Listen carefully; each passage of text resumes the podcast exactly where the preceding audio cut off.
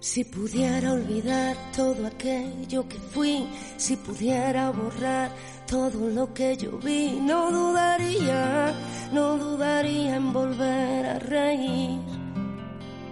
Hola, bienvenidos al episodio número 22 del podcast Living la vida unicornio. Hoy quiero hablaros sobre la injusticia, pero antes de proceder, Dejadme, como siempre, compartir con vosotros un mensaje de los unicornios. Cojo el libro, Living la Vida Unicornio, y abro aleatoria, aleatoriamente una página del libro y dice así, solo hay una vida para cada uno de nosotros, la nuestra. Una frase de Eurípides. Solo hay una vida para cada uno de nosotros, la nuestra. Ahí lo dejo. Gracias, unicornios. Bueno, pues como os decía, hoy quiero hablaros sobre la injusticia. Yo estoy convencida de que a nivel mundial todos o la mayoría coincidiríamos en ver como injustas las mismas situaciones. Que la riqueza esté mal repartida, que no todo el mundo tenga las mismas oportunidades, la discriminación, la desigualdad, la violencia de género, la trata de personas, la explotación laboral, la violación de los derechos humanos son ejemplos de injusticia social en el mundo que se expresan de diversas formas y con distintos niveles de gravedad. Generan conflictos sociales y políticos que pueden derivar en guerras o revoluciones. Em, últimamente, además, también se ha hecho muy notoria la falta de respeto y justicia ante el planeta Tierra, el planeta que vivimos y ante los seres vivos. La contaminación, la caza indiscriminada, la tala de árboles, entre otras, son acciones que se consideran injustas para con el medio ambiente y la vida en general. Y ante esto, como ya sabéis, existen muchas organizaciones que buscan defender a los que no tienen voz y se llevan a cabo planes y acciones para actuar contra tales injusticias. Sin embargo, resulta difícil muchas veces, ya que termina siendo una lucha con la propia especie humana debido a los diferentes intereses y prioridades. Y si miramos nuestra vida en particular, también hay muchas situaciones que a nosotros nos parecen injustas desde nuestra perspectiva, pero que no para todo el mundo lo son. Es decir, que la, bueno, como, como, como ya sabéis, porque nos enfrentamos a diario con, con, cosas de este estilo, la injusticia se manifiesta también en ámbitos más personales e íntimos de la vida humana. Hablamos de traiciones, infidelidad, de la mentira, de la amistad interesada. Serían ejemplos de cuestiones que una persona puede considerar injustas. Por ejemplo, hoy estaba mirando Twitter y porque en Twitter cada día podemos encontrar eh, un montón de ejemplos de este estilo, ¿no? De ejemplos que resaltan las injusticias que se viven en el día a día.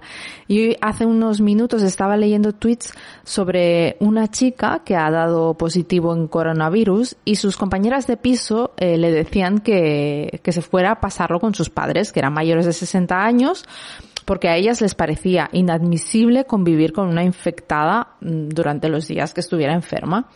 Claro, la mayoría de personas que estaban leyendo este tuit de esta chica se estaba posicionando a favor de la chica que ha dado positivo y les parecía totalmente injusta la reacción de sus compañeras de piso. En cambio, por supuesto, a sus compañeras de piso les parecía injusta que esa chica quisiera seguir viviendo en su piso, poniéndolas en peligro. Y también les parecía totalmente injusto que sus conversaciones privadas de WhatsApp hubieran sido publicadas en Twitter. Y claro, ahí ya nos metíamos en un tema legal. Eh, pues parece, parece ser que podrían denunciar a la chica que ha compartido estas conversaciones. Total, que se ha liado, esta mañana se está liando en Twitter por, por este tema, por un tema de, en el que se, en el que se comenta o se debate una posible injusticia o una percepción de injusticia. Sinceramente, a mí si me preguntáis, pienso que la chica con el COVID tiene toda la razón del mundo y que sus compañeras de piso son un poco egocéntricas por no lograr ponerse en su lugar. Creo que tienen empatía cero. Pero claro, no deja de ser mi opinión bajo mi perspectiva. Yo lo veo como una injusticia, pero ¿quién soy yo para determinar lo que es o no es justo? Claro, hay muchísimas cosas, bueno, supongo que a todos nos pasan, ¿no? Que tenemos cosas en nuestro día a día que también nos parecen, nos parecen injustas y las denunciamos a nuestra manera, eh, o las denunciamos en Twitter, o algunos simplemente las compartimos con nuestros amigos más íntimos, ¿no? Nos quejamos a ellos de estas pequeñas injusticias que percibimos que percibimos, atentos a la palabra, en nuestra, en nuestra vida diaria. A mí, por ejemplo, me puede parecer súper injusto que, que mi pareja, con la que llevo casi cinco años, no se plantee una vida en común mm, en un mismo hogar. También me puede parecer injusto que en mi trabajo haya personas que trabajen muchísimo y otras que sean las reinas del escaqueo y que todas acaben cobrando lo mismo a fin de mes también me puede, me puede parecer injusto cómo algunas personas consiguen escalar profesionalmente siendo menos trabajadoras y eficientes que otras, pero que tienen una habilidad especial para posicionarse. También me puede parecer injusto que me resulte tan complicado tener más visitas en mi web con las horas que dedico a ello. O sea, si me pusiera a hacer una lista de las cosas que, que, que me parecen injustas, eh, bueno, me pasaría un buen rato. Eh, no sé cómo, cómo lo veis vosotros o qué situaciones de vuestro alrededor os parecen injustas. Pero tranquilos porque creo que tengo una solución para enfrentarnos a estas injusticias o para cambiar nuestra percepción. Porque es lo que os digo, no deja de ser nuestra perspección, nuestra percepción. No deja de ser mi perspectiva. Si, por ejemplo, le preguntáis a las personas responsables de esa terrible injusticia para mí, probablemente no, no lo vean igual. Las personas implicadas lo verán de una manera totalmente diferente. A los niños también les pasa eso. Yo no sé si convivís o no con niños, pero ellos también tienen un sentido de la justicia muy particular. O sea, a una niña le puede parecer injusto que su madre le obligue a comer aquello que no le gusta o que no le compre aquel juguete que tanto desea o que sus padres no la escuchen porque están hablando entre ellos cuando ella tiene algo muy importante que contarles, o que no le den un beso y un abrazo cuando lo pide. Coincidirás conmigo en que todo esto es tremendamente injusto si vosotros os ponéis en los pies de esa niña. En cambio, los padres consideran que no tiene demasiada importancia. Esta sensación de, vivir una situación injusta yo creo que es la que provoca los celos o la envidia, especialmente cuando nos comparamos con otra, con otras personas, porque la injusticia surge también por, por el tema comparativo, ¿no? Es porque a mi prima, por ejemplo, no le dejan comer lo que no le gusta, le dejan no comer lo que no le gusta y a mí no. Porque a ella le abrazan y le hacen caso y a mí no.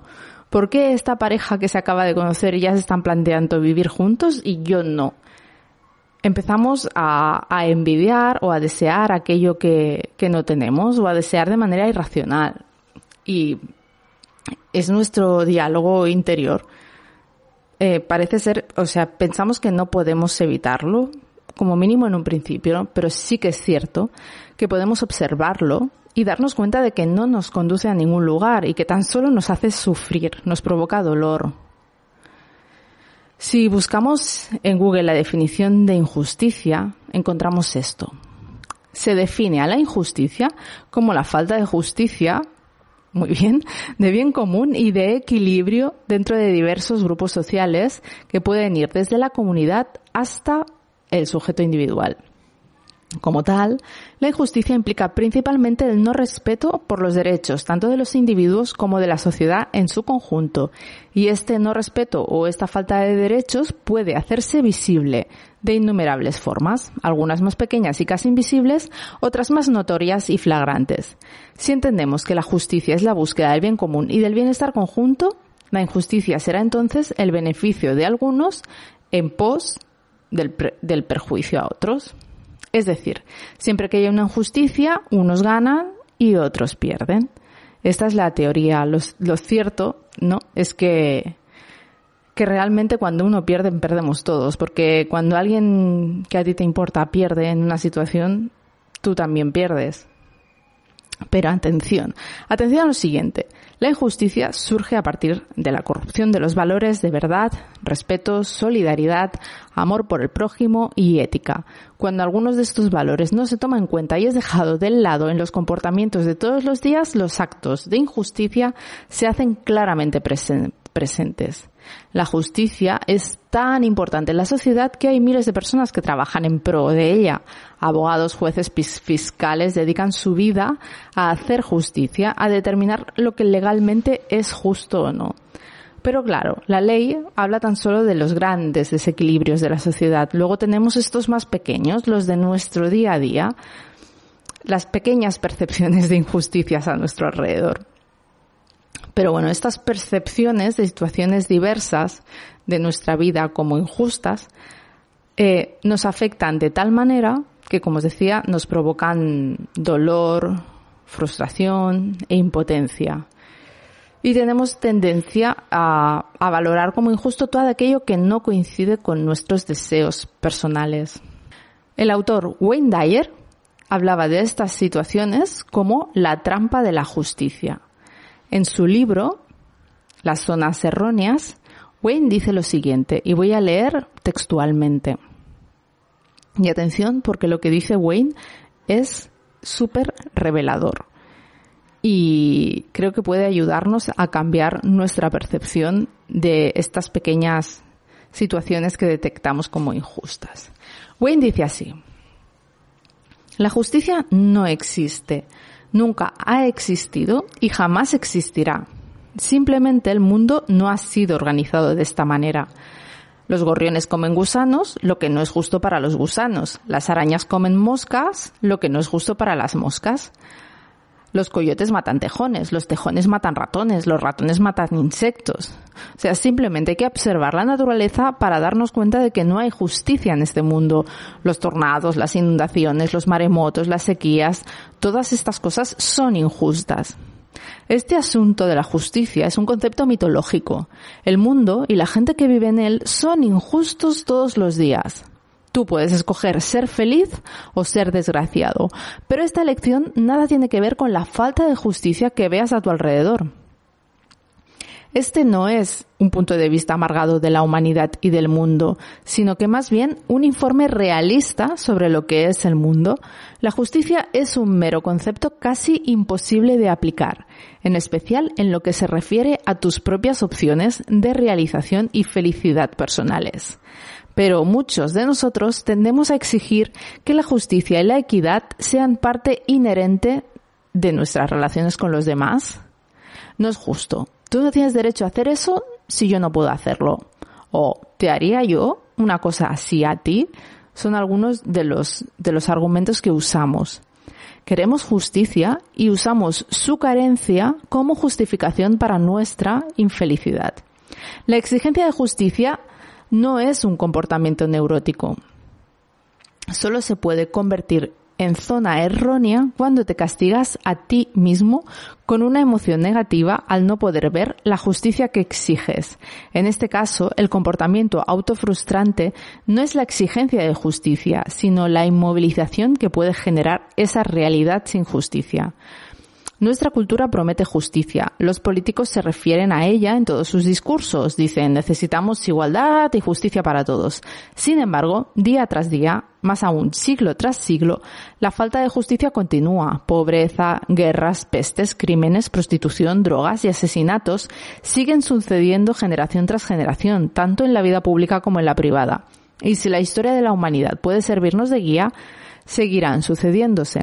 La injusticia es una constante en la vida, pero con la infinita sabiduría que acabas de adquirir, puedes decidirte a luchar contra esa injusticia y a negarte a quedar inmovilizado emocionalmente por ella. Puedes trabajar para ayudar a extirpar la injusticia y puedes decidir que no te dejarás vencer psicológicamente por ella.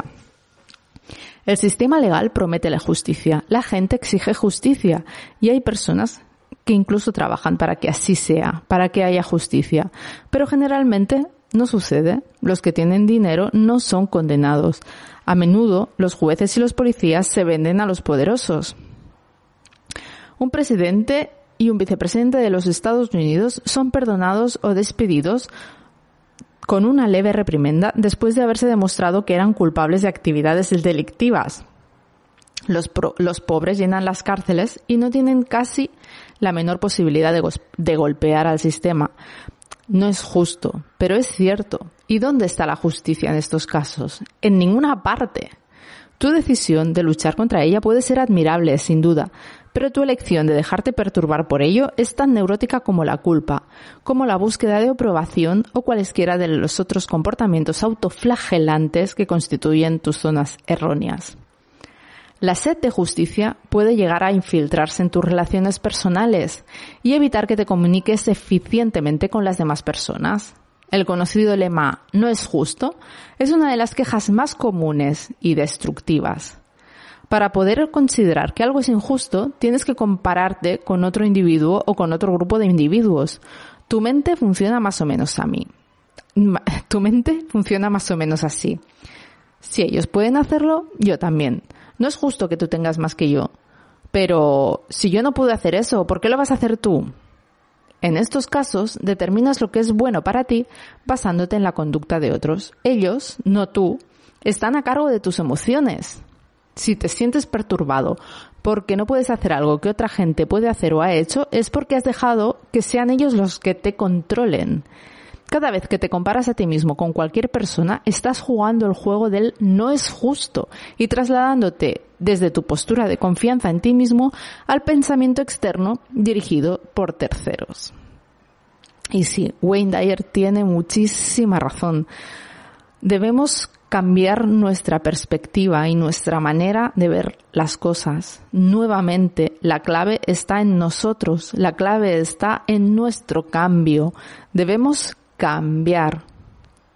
Porque la búsqueda constante de justicia a nuestro alrededor es un neurótico callejón sin salida. Acostumbramos a evaluar el comportamiento de los demás basándonos en nuestro propio comportamiento y nuestra felicidad en base al comportamiento de los demás.